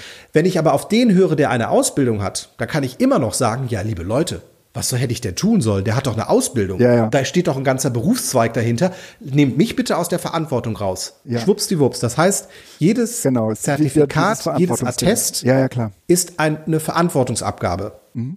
Und deshalb ist Autorität oder beziehungsweise äh, ähm, Attestieren einer Kompetenz wichtiger als die Kompetenz haben. Ja, Erschreckenderweise, aber äh, ich kann es auch verstehen. Also äh, ich persönlich würde wahrscheinlich auch ähnlich agieren. Ja, normalerweise ist es ja so, dass man, ähm, also die Frage ist halt, ob man immer nur auf einen Menschen hört oder ob man es nicht am Ende mit irgendwie mh, so einem Gremium zu tun hat oder äh, verschiedensten Menschen und daraus bildet man sich dann sozusagen die eigene Meinung. Und äh, interessant ist halt, mh, dass in solchen Gefügen, wo ähm, äh, was weiß ich, ähm, irgendwie Professoren und äh, wissenschaftlich hochkarätig angesehene Menschen äh, ja durchaus auch mit der ähm, Basis äh, in Kontakt stehen. Und dass solche gemischten Teams in der Regel viel ähm, bessere äh, ja, Vorschläge machen könnten, ähm, als wenn man sozusagen am Ende nur demjenigen glaubt, der sagt, der, der sozusagen eine bestimmte Ausbildung hat. Ne? Also. Ne? Ähm, ja, das ist aber tatsächlich die Frage von Unternehmensstrukturen. Also oben sitzt irgendjemand, der entscheidet. Ja. Und der Chef ist nicht derjenige, der die Inhalte vorgibt. Der Chef ist nicht derjenige, der weiß, äh, ja. äh, wie etwas funktioniert, Stimmt. sondern der ist der Fachmann dafür, Entscheidungen zu treffen. Und ein Unternehmen oder ja, ein Unternehmen, die, die, der Erfolg eines Unternehmens zeigt sich darin, wie diese Entscheidungsprozesse und diese Verantwortungsübergaben im Unternehmen gelöst werden. Mhm. In Behörden ist es ganz klar, da ist es nur das Zertifikat. Mhm. Das ist sozusagen das deutsche Behördentum. Mhm. Und das ist langfristig sehr erfolgreich, mhm. weil es halt eine unglaubliche Verlässlichkeit gibt. Und jeder, der da reingeht, weiß auch, was er sozusagen erfüllen muss, um ein gewisses Sprachrohr mhm. zu sein. Mhm. In Unternehmen, also damit wird man nicht groß, sondern wird man breit. Äh, Google, Apple, Facebook und Co. arbeiten sicherlich nicht so. Da geht es um die jeweilige Kompetenz. Aber du brauchst ein unglaublich kontrollierendes System, was diese Kompetenz auch nachweisen kann. Ja. Ja. Also das heißt, die, die, die, die, die unterm Chef die, äh, die Teamleitung sind, die brauchen eine unglaublich hohe äh, Fähigkeit zu unterscheiden, wer wirklich kompetent ist oder wer wirklicherweise nur so tut, als sei er kompetent. Und dafür müssen sie beides haben. Ja. Das heißt, das sind ganz schwer zu erfüllende Posten, weil die die Fachkenntnis haben müssen und trotzdem Leitungsfunktionen. Ja, also stimmt. Entscheidungskompetenz. Und das ist, glaube ich, das, äh, was man halt in Behörden nicht hat, weil es natürlich auch auf einer ganz stark individuellen Ebene abhängig mhm. ist. Mhm. Das kannst du in Unternehmen machen, weil dort auch im Zweifel das Wohl des Unternehmens dein eigenes Wohl ja. betrifft. Ja.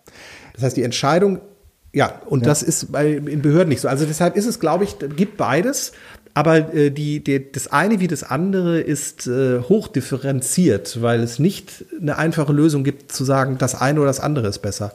Ja, und manchmal ist etwas auch nur besser, weil es definiert wird als besser. Und es also, ne, zwangsläufig könnte man diese Unterscheidung zwischen gut und schlecht zum Beispiel gar nicht treffen. Ein Beispiel. Ähm, die ähm, Schulkonferenz hat ähm, bei uns entschieden, äh, dass wir von dem Hetzner-Moodle auf das LMS-Moodle gehen, weil mhm. das sicherer ist. Und ähm, mhm. ich würde jetzt von außen, vielleicht bin ich auch einfach nicht kompetent genug, äh, gar nicht sagen können, welches dieser beiden Systeme wirklich sicherer ist. Aber das, mhm. das, LM, das äh, Logineo LMS ist halt per Definition sicher. Ähm, ja, weil auch das Land dahinter steht. Genau. Punkt. Weil, das ne? heißt, der, der klagt, genau. ist jemand, der sich im Zweifel mit dem Land auseinandersetzen Richtig. muss. Und damit bist du einfach draußen. Richtig. Und insofern. In äh, deiner eigenen ne, Verantwortung, ja. Meine ich, dass es ganz, ganz häufig ähm, auch so eine abgeleitete, ähm, ja, sage ich mal, Kompetenzverlagerung gibt. Ähm, meistens in den Punkten, wo am Ende jemand den Kopf für irgendwas hinhalten muss. Ja? Ähm, und diese Ableitung hat meistens mit Kompetenz überhaupt nichts zu tun. So, sondern ähm, nee, mit Verantwortung. Ja.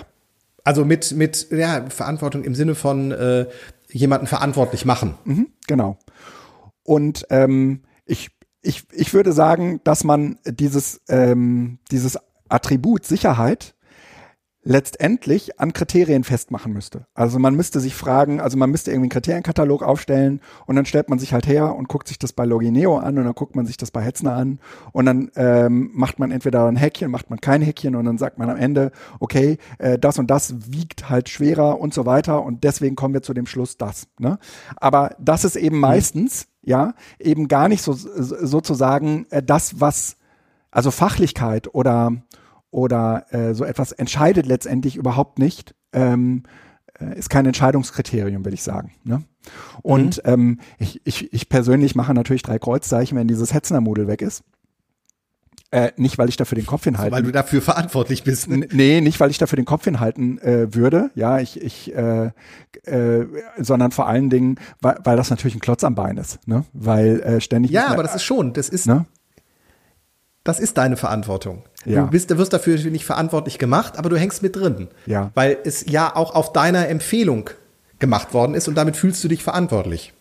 Ja, ja, ne, na, natürlich hat sowas auch immer was mit Verantwortung zu tun, aber ich, ich, würde, am, ich würde am Ende des Tages sagen, ähm, ja, über das Attribut Sicherheit würden wir anders entscheiden, als, als zu sagen, naja, das ist sicherer, weil es beim Land gehostet ist. Ja.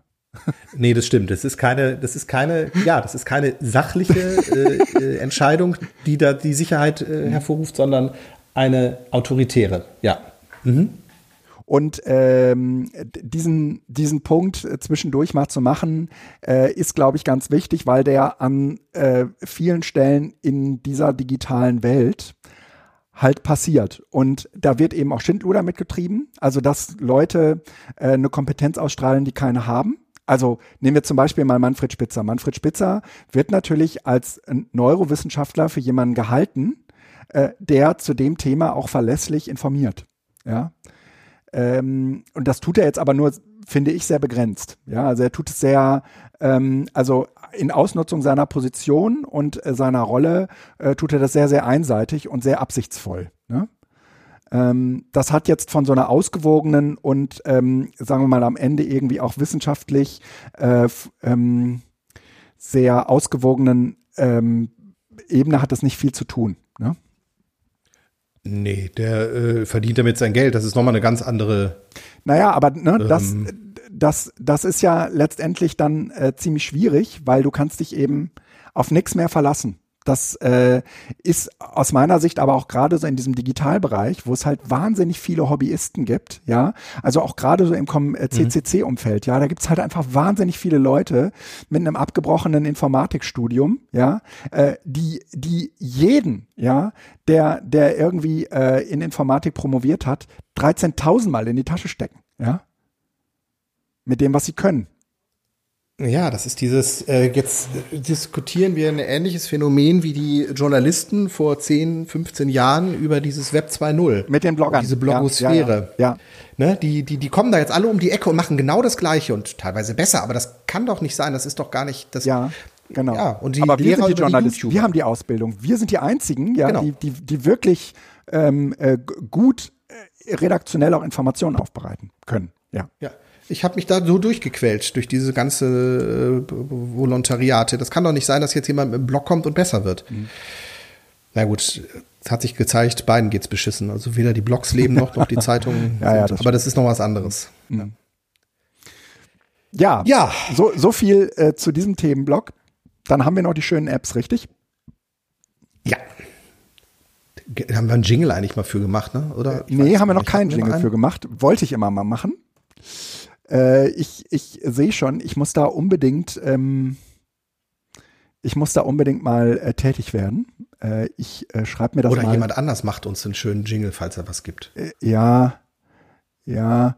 Ähm, da werden wir relativ schnell äh, aus unserer Community, äh, ich will das gar nicht jetzt, äh, ich will jetzt gar nicht irgendwie meine, äh, unsere Community ähm, äh, anrotzen, aber dann bekommt man manchmal auch ganz schnell den Hinweis, ach, das lass doch die armen Künstler machen, die gerade kein Geld verdienen können.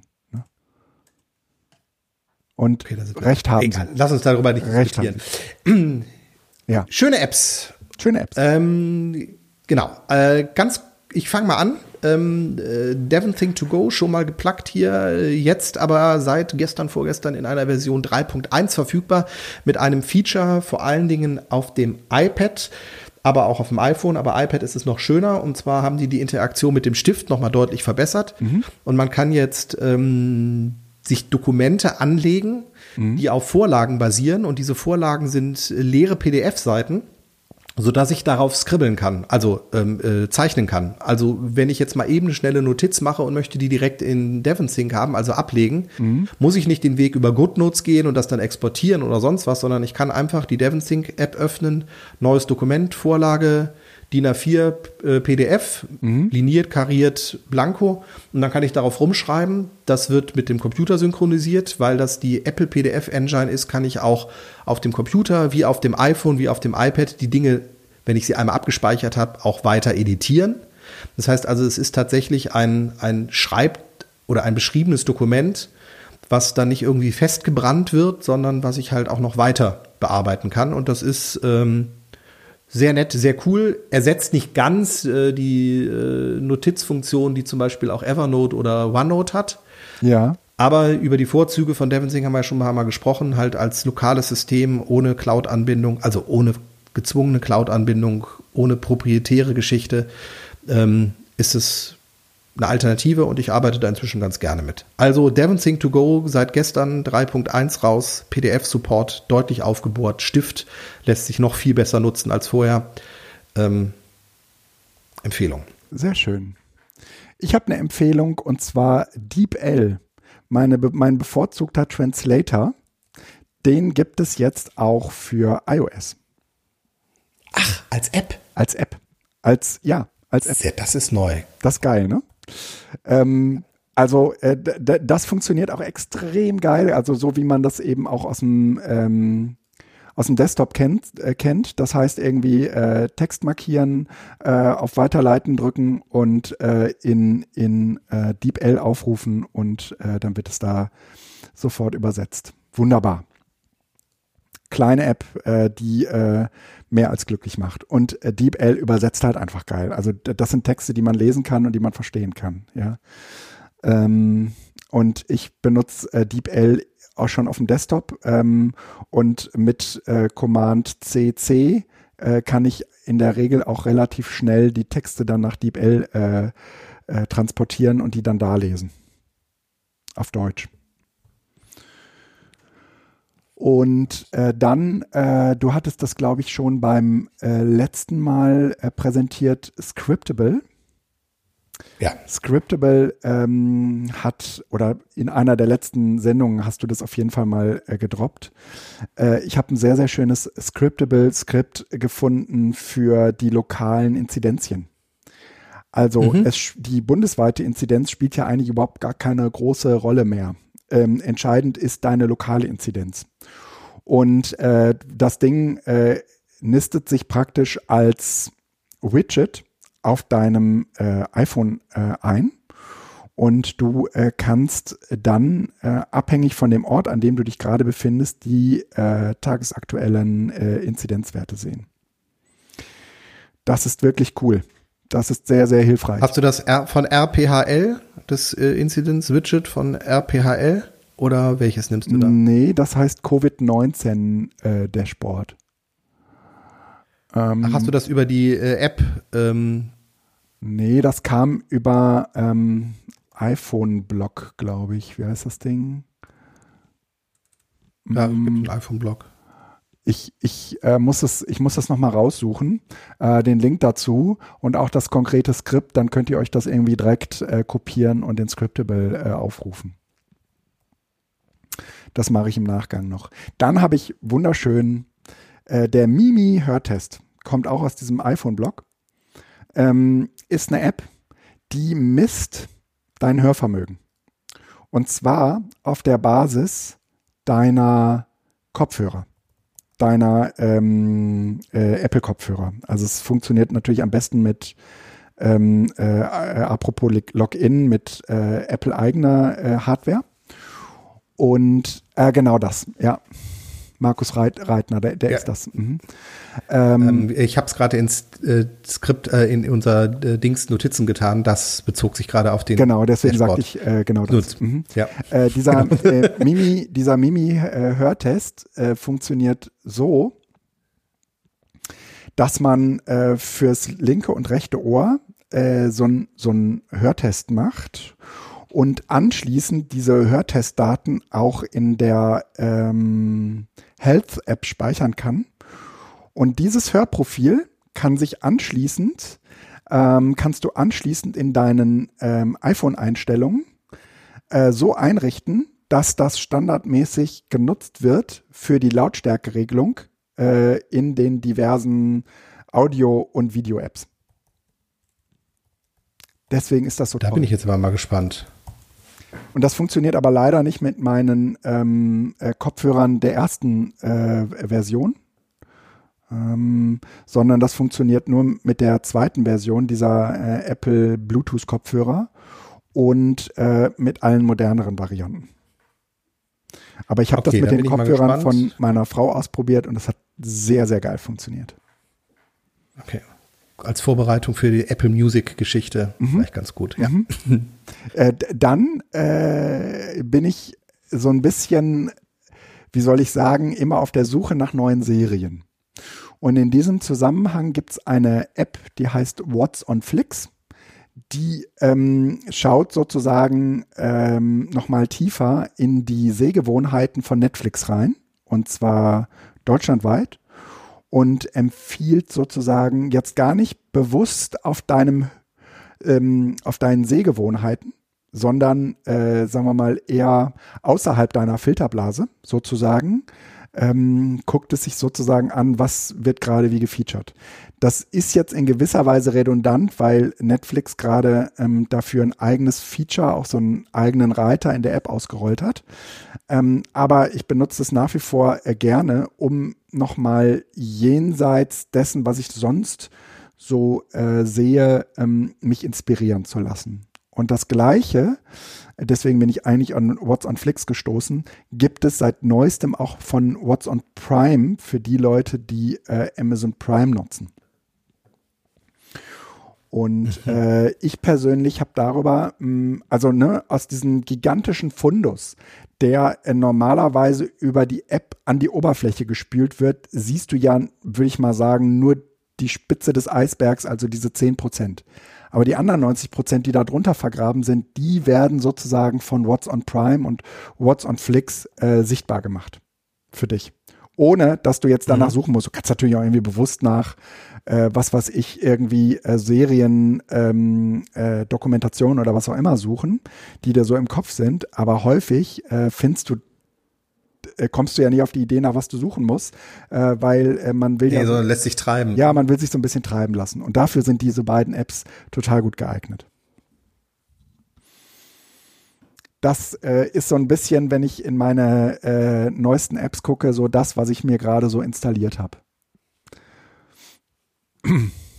Sehr schön. Da ist ja wieder einiges dabei. Ich werde jetzt auf jeden Fall zwei Dinge nochmal ausprobieren. Ja, auf jeden Fall.